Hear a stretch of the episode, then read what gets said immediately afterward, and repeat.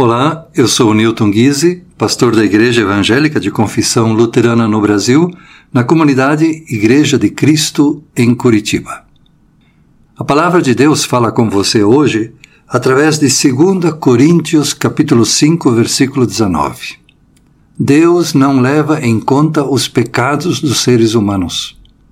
E por meio de Cristo, Ele está fazendo com que eles sejam seus amigos.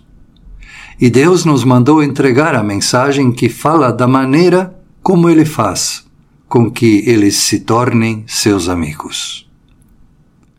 Cristãos alegres jubilai, felizes exultando, com fé e com fervor cantai, a Deus glorificando. O que por nós fez o Senhor, por seu divino excelso amor, custou-lhe a própria vida. Amanhã nós iniciamos o mês da Reforma. E a primeira estrofe desse hino de Martim Lutero aponta para a alegria. A mensagem da reforma é a mensagem de que a vida pode ser uma vida feliz. Antes da reforma, a pregação da igreja tinha sido muito no sentido de colocar medo nas pessoas. Se dizia que cada um deveria ter muito cuidado sobre o que fazia, porque o castigo do inferno viria sobre quem cometesse esse ou aquele pecado.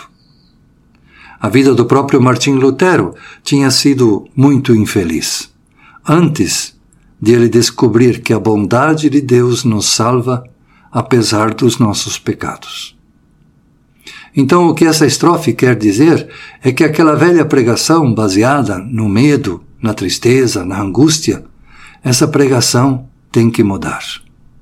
Não é mais o castigo que deve ser acentuado, mas sim o bem de Deus, o amor de Deus, o milagre que Deus fez pela humanidade através de Jesus Cristo.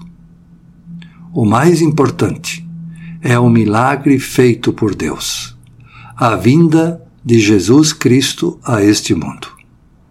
Pois Deus amou o mundo de tal maneira que deu o seu Filho unigênito para que toda pessoa que nele crer não se perca, mas tenha a vida eterna. João 3,16 Deus não deseja que nenhuma pessoa se perca. Isso significa que ninguém pode cair tão fundo nesta vida que a mão de Jesus não possa resgatá-lo. Esse é o caminho de Jesus até nós, para anunciar a graça da nova vida e da salvação. Essa é a mensagem em que se fundamenta a pregação da reforma luterana. Este milagre de Deus tem como objetivo transformar a nossa existência, tirando-nos da tristeza e transformando-nos em cristãos alegres. Cristãos alegres jubilai, felizes exultando